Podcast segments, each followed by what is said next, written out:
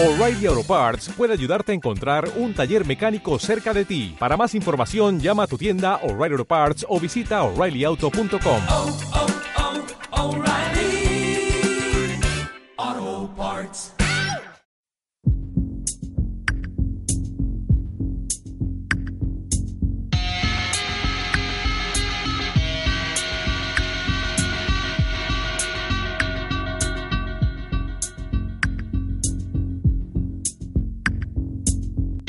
Muy bien amigos, sean bienvenidos a una nueva entrega de Hecho en Casa, en esta ocasión programa número 4 de Hecho en Casa, el podcast de Radio Babel en el que hablamos de ficción nacional, de ficción argentina de calidad.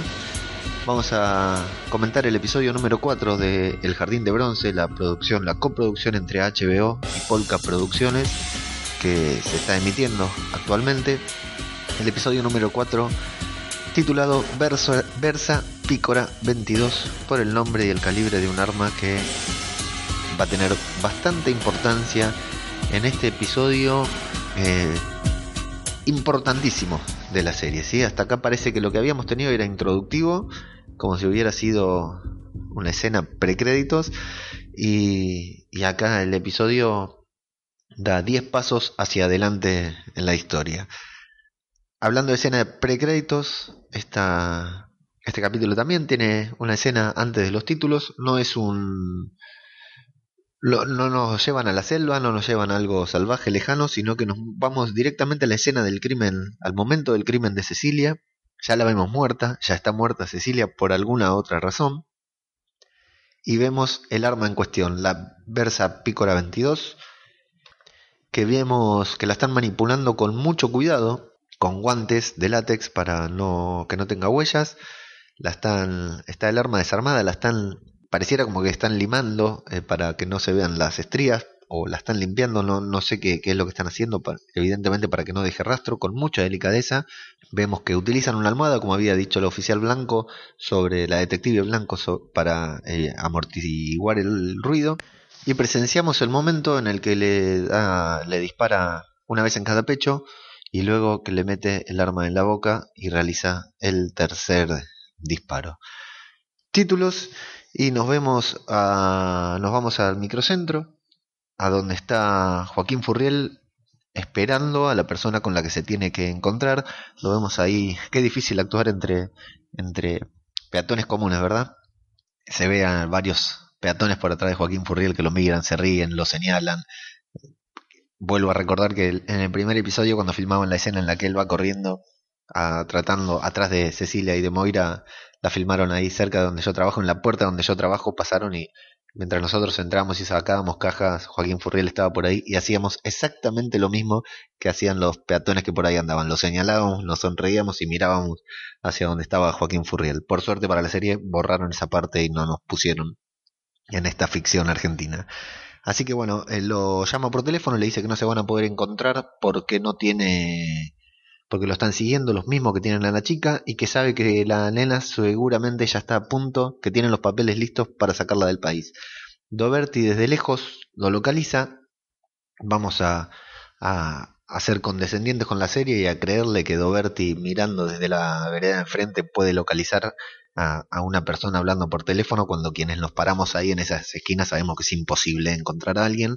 Lo sigue por el subte, lo sigue en taxi. Otra escena un tanto difícil de creer es cuando sigue en taxi a una moto. Es imposible en la ciudad de Buenos Aires que siga a una moto en taxi. En auto, digamos, la moto la, pierde enseguida, pero bueno, lo ve entrar en el departamento, lo alcanza Fabián Danubio, lo esperan ahí en la noche hasta que salga y lo, lo bueno, lo increpan. Lo increpan, este hombre que ya se lo veía como poco normal, se asusta, dice que en realidad no sabe nada, esto desata la, ira de Fabián Danubio y lo empieza a golpear sin detenerse hasta que no lo para un vecino, Doberti no lo puede parar y el muchacho llega a gritar que estaba enfermo, que está enfermo. La enfermedad nos enteramos después que es psiquiátrica, es un paciente psiquiátrico, eh, tiene varias eh, antecedentes psiquiátricos y bueno, es empleado de uno de los canales de cable que más notas le hicieron a, a Fabián Danubio por este tema, por el tema del secuestro y dicen que bueno, ha pasado casos anteriores de secuestros que alguien los llamaba para darles información y la entrevista nunca se concretaba. Bueno, en este caso, como ellos lo fueron a buscar, lo siguieron y todo, eh, lograron dar con él y saber que en realidad no tenía absolutamente nada. Incluso le dicen a, a Danubio que tiene suerte de que la familia no quiera presentar cargos, a, lo que él se sorprende, le dicen, bueno, sí, por desfiguración, por, por violencia, porque casi, por lesiones, porque casi lo, lo desfigura. Y Blanco hace la acotación de casi, como que realmente lo dejó desfigurado. Entonces Danubio los increpa nuevamente, le dice que es culpa de ellos porque primero le dijeron que le iban a avisar, que no le avisaron, que no hacen nada, que y le cuenta lo que habló con Chaco, que eh, es la policía quien lo está incriminando a él, que posiblemente sea la policía quien está metida en eso. Lo Daniel Fanego le, dice, ¿por qué te encontraste con Chaco? ¿Dónde te encontraste con Chaco? Eso no importa, yo me encontré con Chaco, ustedes hace años que lo buscan, no lo pueden encontrar, y yo me encontré con él personalmente. Incluso Danubio está tan enojado que trata mal a Blanco, quien fue muy buena y muy atenta con él en el episodio anterior, y sale afuera donde están todos los policías reunidos y empieza a revolear todos los papeles para afuera, los increpa, les grita, y es rescatado por Silva, que lo abraza, se lo lleva abajo y le dice que tenga cuidado porque hay oficiales que se pueden contener y hay oficiales que no. Le pide que se aleje de Doberti, dice alejate de Doberti cuanto lejos pueda de, esta carroña, le dice, y bueno, después cuando está en la oficina de Doberti, se lo ve un tanto resignado a, este investigador privado porque dice que no hay señales, que investigaron todas las puntas y que no hay nada que puedan, puedan hacer. A Danubio lo vemos desorientado, desconsolado, está terriblemente caído y dice, vos me dijiste que acá había ver, iba a haber donde si se la tragó la tierra íbamos a encontrar una grieta, una cicatriz en la tierra y que esa cicatriz no la pueden encontrar, que hay algo que se les está escapando. Empiezan a hablar del arma, un tanto a modo informativo para algo que va a pasar después, es más para el espectador que para ellos. Doberti cuenta que es un arma que se fabricó entre 1959 y 1978 y que, bueno, se usaron pocas, que no la usa la policía, que no la usan los delincuentes y que el asesino la utilizó justamente porque sabía que era un arma imposible de rastrear. Hablan de bajar los brazos, Fabián le pregunta a Doberti si bajó los brazos, a lo que Doberti dice que nunca, y le pregunta por el collar que tiene en la mano, que es un collar de su ex esposa, de su esposa, digamos, y que, no sé, que se le quedó pegado. Y bueno, a la espera de que algo se mueva, porque algo se va a mover, Doberti intenta darle ánimo, quédate tranquilo que algo va a pasar, no bajes los brazos, no te dejes caer, y él dice, más abajo, yo no puedo ir. Volvemos al cuartel de policía en donde a Julieta Silver le dicen que entraron dos expedientes nuevos, que se concentre en los nuevos y que archive el de Danubio, porque con todo lo que pasó, la gente de arriba está muy enojada, no quieren saber nada. Dice que no hace falta cerrar el caso, pero que lo archive, que ya no es prioridad encontrar a Moira.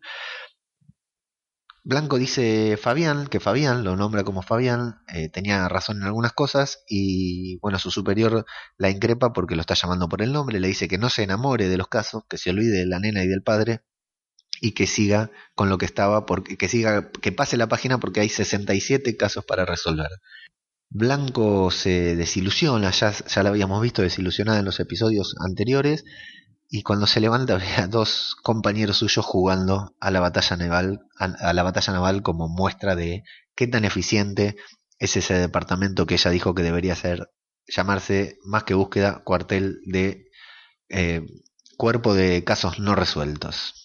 Nos vamos a algún lugar ahí, a algún barcito, algún restaurante del conurbano, no es del conurbano, después nos enteramos que es en la capital, pero de algún barrio alejado de la capital, en donde Doberti está cenando con un tinto, una soda y un sándwich de, milanesa, de algo, y lo mira un, muchacho de ahí, en musculosa, un muchacho de la calle prácticamente, que le pregunta qué cuadro es, el muchacho le da una respuesta rápida y Doberti como buen detective le pregunta cuántos salieron los últimos partidos y se da cuenta que el muchacho no sabía nada sobre fútbol, así que se va y primero nos muestran que tenía mucha plata para la forma en la que estaba vestido y el lugar en donde estaba comiendo.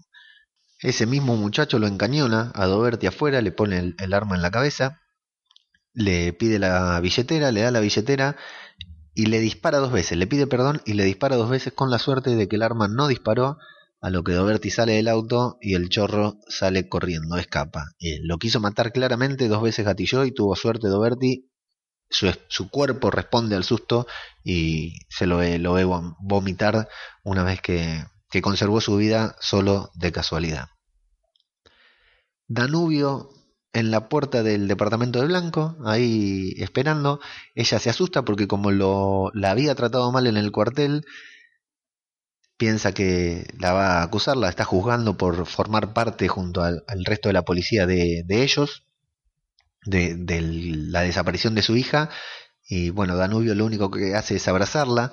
Podemos ponernos en el lugar de Fabián Danubio, que hace cuatro meses que perdió a su hija, hace cuatro meses que se suicidó su mujer, no tiene familia, no tiene relación con su padre, no tiene alguien que lo contenga, la persona más cercana con la que tiene es, es Doberti, y la abraza, le da un abrazo, no es que la besa, no es que nada, todo lo, todo lo demás pasa después, le da un abrazo y como que era lo que necesitaba, quizás el, el calor de, de, una mujer, de alguien que lo contenga, porque es un abrazo más fraternal que otra cosa. Ese abrazo es fraternal porque, bueno, luego nos damos el, el gusto de ver a, a Julieta Silverberg desnuda teniendo sexo con Joaquín Furriel. Volvemos con Doberti para saber que está asustado, que él mandó a investigar el arma, porque se quedó con el arma del muchacho que se le cayó, el, arma, muchacho que lo quiso matar, que el arma tenía, estaba limada, que ahí cerca estaba la villa, no sé qué número dicen, dan un número de una villa que no existe, pero que se parece mucho a la 11114 por la forma en que la denominan, y que alguien lo mandó a matar, que lo mandaron a matar por alguno de esos casos en los que está investigando, suponemos que como nos lo muestran debe ser por el caso de, de Danubio. Corte nuevamente, son todas escenas rapiditas y cortitas. Lo vemos a Danubio en la cama de, de Blanco. Vemos que ve una enorme grieta en el techo. Me hizo acordar mucho a, a, el techo de una de las habitaciones de mi casa. Y vemos lo importante de acostarse con un arquitecto, de tener sexo con un arquitecto, porque él le dice, ¿querés que te mande alguno de los muchachos de la obra para arreglarlo? Y ella le dice que no, porque no le importa porque ya se va. ¿A dónde se va? A Córdoba. Yo pensé ahí en Danubio después de, tener sexo con, con, ella, pensando, y ahora me decís que te va, ¿por qué no me lo dijiste antes, antes de, de meterme acá en, en, tu cama? Pero bueno, Blanco se va a Córdoba con el novio, pidió el traslado porque antes en la discusión con Daniel Fanego le había dicho que piense bien si quiere seguir en ese departamento porque quizás no era para ella, porque ella se estaba enamorando no solo del caso, pero estaba muy comprometida con este caso y no quería pasar la página.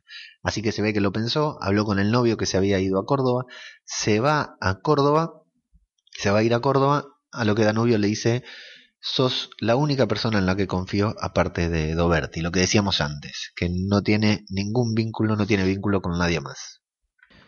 Le pide ella a él que no baje los brazos porque Moira lo está esperando en algún lugar. Y él le dice que cómo lo sabe. Ella dice que lo siente, que sabe que es así y él le pide que por favor se quede a lo que ella dice que no va a poder hacer. Joaquín Furriel camina por el parque el parque en el que estaba con Moira y con su esposa en el primer episodio y vemos que le saca una foto a un árbol, que si no me equivoco es el árbol que estaba trepando Moira en esa primera escena del jardín de bronce. Y con ese cuadrito que pega en la pared se ve que era práctica habitual sacarle fotos a Moira en ese árbol. Hay tres o cuatro fo fotos colgadas de Moira en ese mismo árbol y a continuación él cuelga la primer foto de Moira sin de la Moira, no, del árbol sin Moira. ¿sí? Una escena fuerte, un tanto chocante el momento en que cuelga ese cuadro ahí, al lado de las otras fotos con la hija, y la imagen se funde en la misma pared en la que están los mismos cuadros, más muchos otros que no llegué a contar, con árboles vacíos, con árboles sin Moira. Quiere decir que ha pasado el tiempo, sí, nos lo dicen en palabras después, pasaron 10 años y vemos a un Joaquín Furriel con pelo corto jugando al vóley. Queda claro que, claro, después de 10 años, han pasado 10 años de la desaparición de su hija, no ha habido resultados, evidentemente, y no queda otra que seguir adelante, que dar vuelta a la página porque la vida te pasa por arriba, digamos, o se suicidaba como se suicidó la mujer, o pasa la página. Habrá vuelto a trabajar, habrá vuelto con su vida y de hecho está jugando un campeonato para veteranos de vóley. Pierden, está jugando junto con su hermano, pierden el, partido, lo vemos ahí que está bien, que se ríe con sus amigos, digamos, recuperó su vida.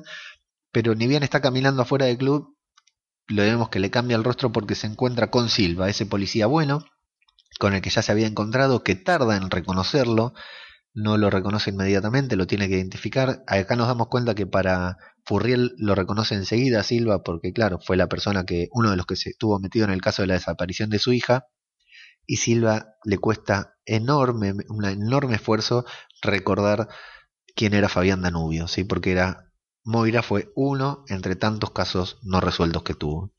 Nos enteramos que lo ascendieron y le dice que se sintió muy mal cuando el caso de su hija no tuvo ninguna resolución, a lo que Fabián le dice, imagínate cómo me sentí yo. Fabián lo mira todo el tiempo con una mirada muy intensa, parece que lo estuviera juzgando, aunque se entiende el recelo de que, bueno, no, de la incompetencia, de que no han logrado resolver el caso. Le quiere dar esperanza, aunque no tiene una respuesta para decirle de por qué él se imagina que sigue viva. Lo vemos desmejorado, tose, dice que está sometido a una dieta obligada. Nos damos cuenta de que bueno, está, es un tipo viejo y enfermo.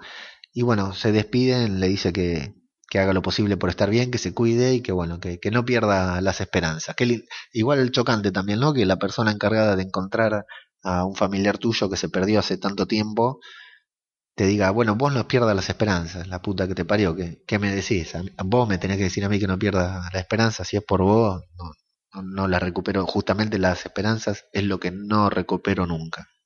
Y nos vamos al final del capítulo cuando Doberti está intentando cobrar a alguien con mucha cancha, le dice, no, por teléfono habla con alguien y le dice, vos me tenés que pagar porque me pagaste por investigar. Yo investigué y no encontré nada, pero yo trabajo, cobro por investigar, así que metételo en la cabeza, me tenés que pagar y recibe el llamado de esa, ese contacto que tiene dentro de la fuerza, que le dice que hay un dato importante sobre el caso de Moira. Doberti descree, le dice, déjame joder, pasaron 10 años, ¿cómo le voy a decir al papá? Necesito 20 lucas, pero déjame mejor, ¿cómo le voy a pedir 20 lucas a alguien que hace tanto tiempo que no veo? Dice, bueno, esto realmente vale la pena. Así que se ve que Fabián recibe el llamado cuando está acompañando a la tía de su esposa, que se está internando en un asilo, en un geriátrico, recibe el llamado y se sorprende, se reencuentran en un bar, en un reencuentro muy lindo porque nos ponen en situación de que hacía mucho tiempo de que no se veían, se miran, no se dicen nada, uno con una media sonrisa, otro serio, hasta que se abrazan. Hay mucha química entre estos dos actores. Me gusta mucho, siempre me gustó mucho cómo trabaja el Luque, pero acá Joaquín Furriel junto a él, la verdad que hacen una química, hacen una dupla espectacular que me imagino se deben estar divirtiendo, se habrán divertido mucho filmando esta tira. Y bueno, se encuentran ahí en el bar, viene el muchacho que es de perito balístico, antes nos cuenta Doberti que no cobró la recompensa, que no pudo encontrar la recompensa porque era por Moira y que bueno, lo amenazaron que si seguía insistiendo por cobrar le iban a meter una causa, así que se dejó de joder, total tenía trabajo y que le va, por suerte le va bastante bien.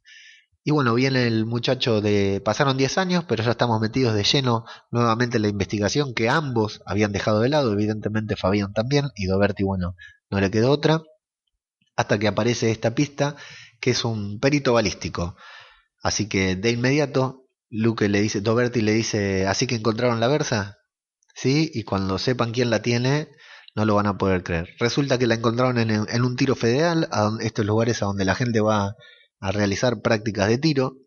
Ahí nos enteramos que todas las algo que yo no sabía, que todas las armas que se usan en el tiro federal tienen que estar registradas y tienen que estar a nombre de quién y mandan las balas a, a balística justamente, lo cual una vez que me enteré tiene bastante lógica, porque claro, si hay un delincuente o un arma con el que se cometió un delito en un tiro federal, bueno, está bien que uno tenga asentado todas las balas que se disparan en un tiro para saber si luego o antes fueron o serán usadas en un delito, ¿no?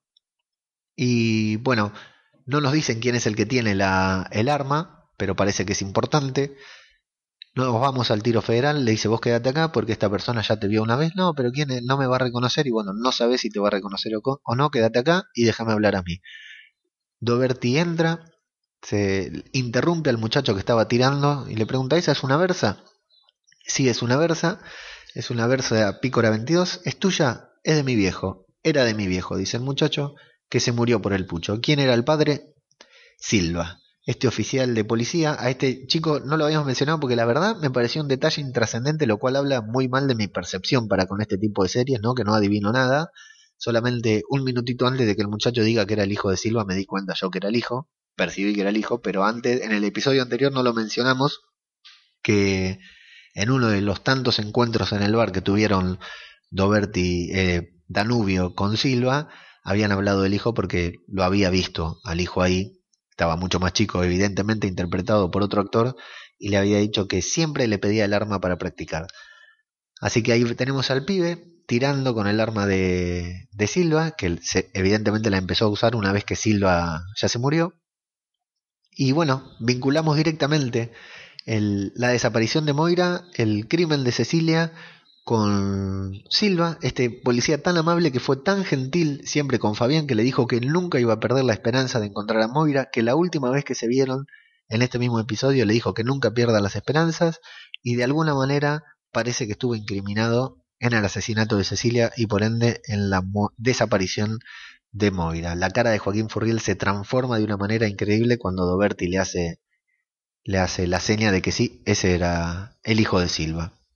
Así que terrible, terrible final, terrible, terrible fundamentalmente porque al, la única persona que podemos vincular ahora, directamente podemos vincular a una persona con el crimen, resulta ser que ya está muerto. Es policía y ya está muerto. Así que golpazo, golpazo para Fabián Danubio, que luego de 10 años, cuando ya en parte había superado u ocultado detrás de otras cosas la desaparición de su hija, encuentra la primer pista firme y encima de un policía que ya no está, quien no puede ir a inculpar y que encima lo trató también siempre y en el que él se apoyó en varias ocasiones o se sintió contenido o apoyado.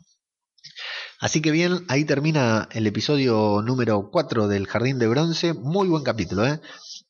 La historia no solo dio un salto temporal, avanzó 10 años, que ya sabíamos que iba a transcurrir un periodo de tiempo del pasado, porque estábamos en, en, el 2006 a la actualidad, al año en que se filmó, estamos en 2017, pero la serie se filmó en 2016, así que dio un salto enorme esta serie, un salto temporal y un salto en la historia porque bueno, nos volvieron a poner en carrera cuando nos habían dicho en este mismo episodio que todas las puntas estaban sueltas y ya no había más cabos que atar. Así que vamos a ver cómo sigue el quinto episodio de esta serie. Nos vamos poniendo al día con las reseñas en este podcast. Volvemos a agradecer a todas las personas que, que están escuchando, a todas las escuchas que tiene el podcast, que nos siguen sorprendiendo la cantidad de personas que nos escuchan. No es tanta, por supuesto, como la que escucha los podcasts que hacemos acá en Radio Babel sobre Juego de Tronos o sobre Walking Dead y, y las películas, pero bueno, eh, muchísima gente escuchando este podcast y algunos nos hacen saber que les las opinión tanto sobre los podcasts que emitimos como sobre nuestras opiniones como sobre el programa El Jardín de Bronce en general. Así que les agradecemos, ya saben que nos pueden seguir en Facebook en la página de Hecho en Casa o a través de la página de Radio de Babel y si nos buscan en Twitter nos encuentran como arroba Radio de Babel. Yo soy ajeno al tiempo en todas las redes sociales y bueno, ya saben que se pueden suscribir para las próximas descargas y recibir una notificación cada vez que publiquemos un podcast nuevo en Hecho en Casa. Hecho en Casa, el podcast de Radio Babel en el que hablamos de ficciones argentinas. Así que les agradecemos y nos escuchamos a la vuelta.